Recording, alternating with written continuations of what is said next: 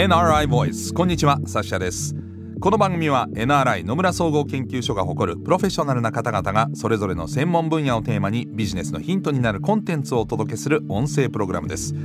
今回お話を伺っていくのは IT 基盤技術戦略室エキスパートリサーチャーの長谷佳明さんです。よろしくお願いします。よろしくお願いします。このシリーズではバーチャルヒューマンをテーマに4回にわたってお話を伺っていきます。早速初回はどういったお話でしょうか？はい今回はバーチャルヒューマンの誕生についてお話しさせていただきます NRI Voice. NRI Voice. 改めましてお話を伺っていくのは IT 基盤技術戦略室エキスパートリサーチャー長谷佳明さんです、えー長谷さんのプロフィールご紹介させていただきますえー外資系ソフトウェアベンダーのコンサルタントを経て2014年 NRI にキャリア入社専門領域は人工知能ロボティクス IT 基盤技術ということで IT アナリストとして先進技術や事例の調査コンサルティングを中心に活躍をされております。また書籍 AI 丸分かりも強調されております。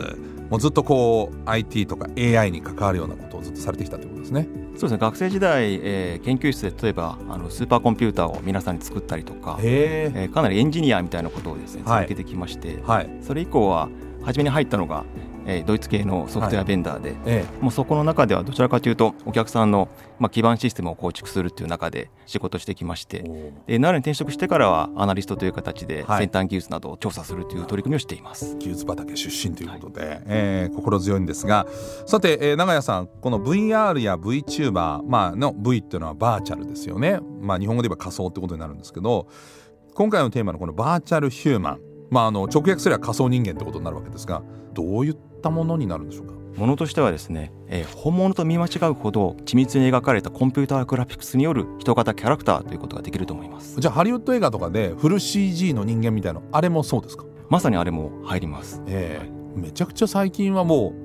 う言われなかったら分かんないぐらい成功ですよね。まさにその身近なところの中にですね今後そういった精巧な CG キャラクターといったものが入ってくるというのがですね、うん。今回のお話のえー中身だと思っていただければいいと思います。なるほど。バーチャルヒューマン。他の言い方もあるんですか？えー他にはですねデジタルヒューマンっていう言われ方をする場合もあります。なるほど、はい。まあ、このデジタルヒューマンバーチャルヒューマンですけど、まあ、今回はねバーチャルヒューマンで統一したいと思いますけれども、まあ、バーチャルというとそのウェブ上とかインターネット上もしくはあのコンピューター上に仮想で自分とか本物を再現するのもあれば、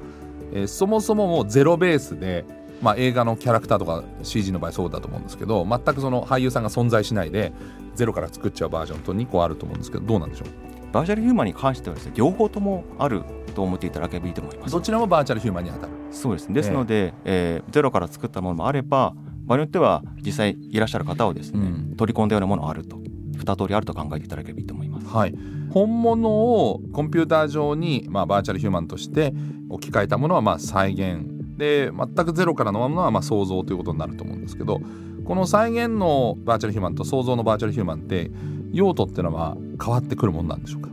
えー実際にはですね用途というのは変わるものと変わらないものもあるんですけども明確に言えるのはですねバーチャルインフルエンサーがまさに用途の一つではあるんですけども、はいバーチャルインフルエンサーに関してはまさに想像したものが使われることになりますと。バーチャルインフルエンサーっていうのは実際にはいない全く架空のキャラクターがインフルエンサーとして活動するとまさにそうです。ええですのでインスタグラムですとか割と TikTok の中で活躍しているようなそういった CG キャラクターのことになります。はいあのあれも人間と思うようなそういうアカウントありますよねあ実際その 今増えてきてると思います。はい。ええちょっとびっくりするようなのもありますが、えっと、それ以外のものは比較的この再現創造っていうのは用途っていうのは、えー似通ったものがあるんですか？そうですね。ですので、えー両方使われる場合があると取られることができまして、うん。例えばあの仮想試着という一つの例としてあるんですけども。仮想試着。ははいい、仮想試着というのは例えばあの我々が実際オンラインショッピングなどでですね、はい。例えば何かその実際に試着したような画像を見てみたいですとか、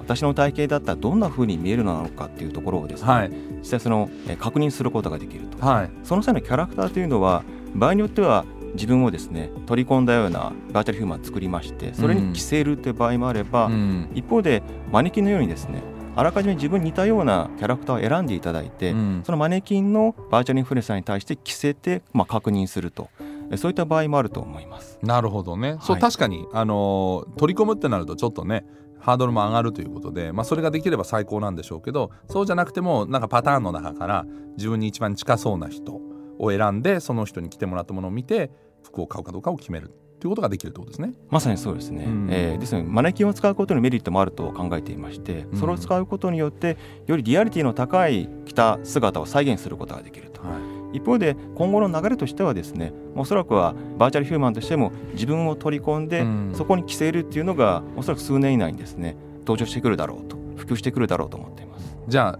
数年後には自分と全く瓜二つの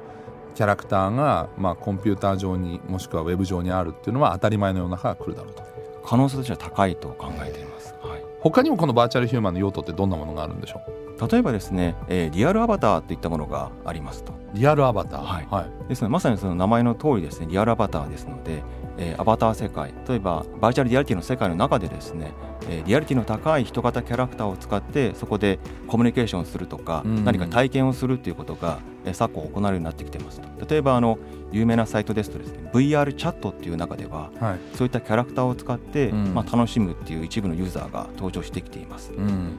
確かに昔はねなんか可愛いクマのぬいぐるみみたいなのがあそうですね。ペコペコペコみたいなのがあったと思うんですけど、まあ、そういった、まあ、あのものもあればかなりリアルな人間っぽいものっていうのも登場してきてる。そうですね。ですのであの、まあ、これも自分を取り込んで自分がそこにいるかのような存在感として楽しむって方もいらっしゃいますし、場合によっては、まあ、第三者のですねそういったリアルなキャラクターを使ってなりきる例えば男性が女性になるとかですね、まあ、そういった楽しみ方もあるんじゃないかなと思っていますそうですよね。その他何かありますでしょうか？最後はですね例えばあの AI アバターっていうものがありまして AI アバターですか？はい。ですので、まあ、先ほどのリアルアバターの例ですと操作しているのはまさに人なので、はい人がそこの中で入り込んで、まあ、いろんな動きをしているとそうですね。一方 AI アバターというのは操作しているのが人ではなくて、まあ、人工知能にやらせるということになります。はい。はい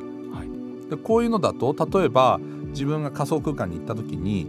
今までだったら全員がどっかに本当に人がいてアクセスをして、まあ、言ってみれば動き回る Facebook みたいな感じでみんながこう出会ってね、はい。でそこに立ってる人は本当にその操作してる人がいると。でも AI アバターになるとその中には実は操作してないものもあるってことですか？コンピューターが勝手に操作してるそうですね。コンピューター自身がそこの中でまさに演じているというかまさにゲームの世界に近いようなもの。で、ただ大きな、まあ、違いというかですね、まあ、要素の、まあ、変化としてはですねゲームの世界だけではなくてそれが例えば現実世界の中でも活用されるシーンがあるという点だと思います。現実世界例えばどういうことが想像されるんですか？例えばですね、まあ、実際にその店舗に行かれて店舗の中で接客をする際に、はいえー実際そのそこにいらっしゃる店員さんではなくて場合によっては画面越しのキャラクターにですね、はい。バーチャルヒューマンに接客をしてもらうとか。ままたそのキャラクターがまさに人ではなくて AI が接客をするという形になります。そうか。で今までだったらこう仮想店舗みたいなのがウェブ上にあったで試着する場合はその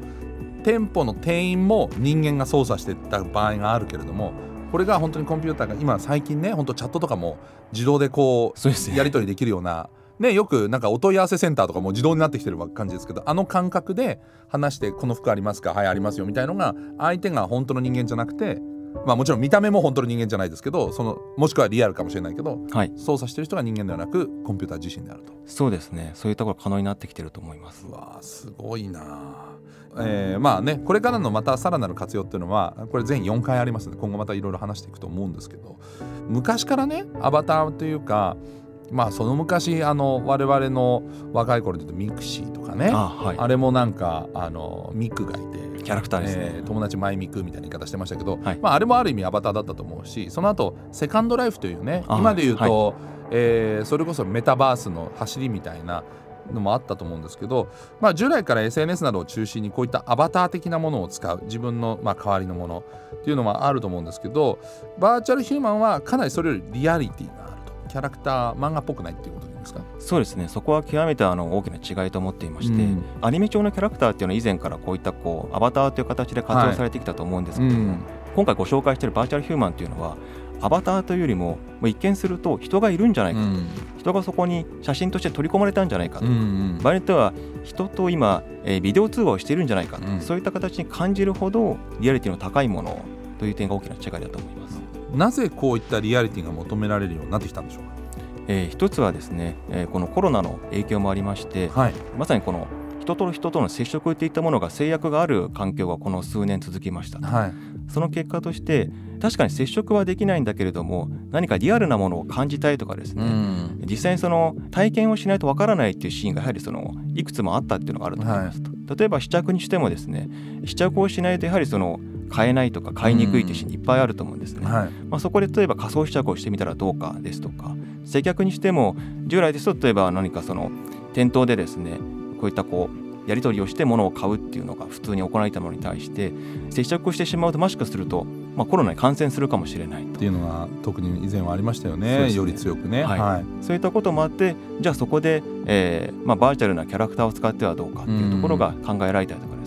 そういったものがまあ重なってこういった状況になってきてるんじゃないかなと思って。なるほど。まあ要因は一つではないけれどもその新型コロナウイルスの流行っていうのも要因の一つとして大きいところがあるということですね、はい。えーまあそれでまあある意味リアルの代わりだったらリアリティがあった方がいいっていうことですか？そうですね。それは一つ大きな点としてあると思い。うん。特にどうでしょうそういったことにこう感度が高いところとかがそういうのを、まあ、ど積極的に導入してってるっていうところですかね。一つはやはりそのファッション業界っていうのがですね、ええ。こういったあの感度高い業界の一つだと考えられていまして、え例えばその、まあ、バーチャルなモデルを使ってですねキャラクターとしてうん。雑誌であったりとか使うというのがですね登場してきていますと。ですので我々のこう商品をうん。まさにこう示す体現した形として、えそういったあのえ CG で作られたキャラクターといったものが非常に有効であったという点があると思います。確かにファッションの洋服を着てるそのバーチャルキャラクターがまちょっと漫画チックだったらあんまり服買う想像がつかないですもんね。そうですねそれも もちろんあると思いますね。うんかなりリアルな方があ実はい際こういうふうに見えるんだっていう流れがあると思うんで、はいいやそういったそのファッション業界が感度が高かったっていうところも後押ししたということですね。バーチャルヒューマンの誕生を伺ってきたわけですけれども次回はそのバーチャルヒューマンはどのように作られるのか確かにこんなリアリティのあるものどうやって作っていくのかなという気になるところだと思いますので次回詳しく伺っていきたいと思います、えー次回も引き続きお話は IT 基盤技術戦略室エキスパートリサーチャーの長谷佳明さんに伺っていきたいと思います。次回もよろしくお願いいたします。よろしくお願いします。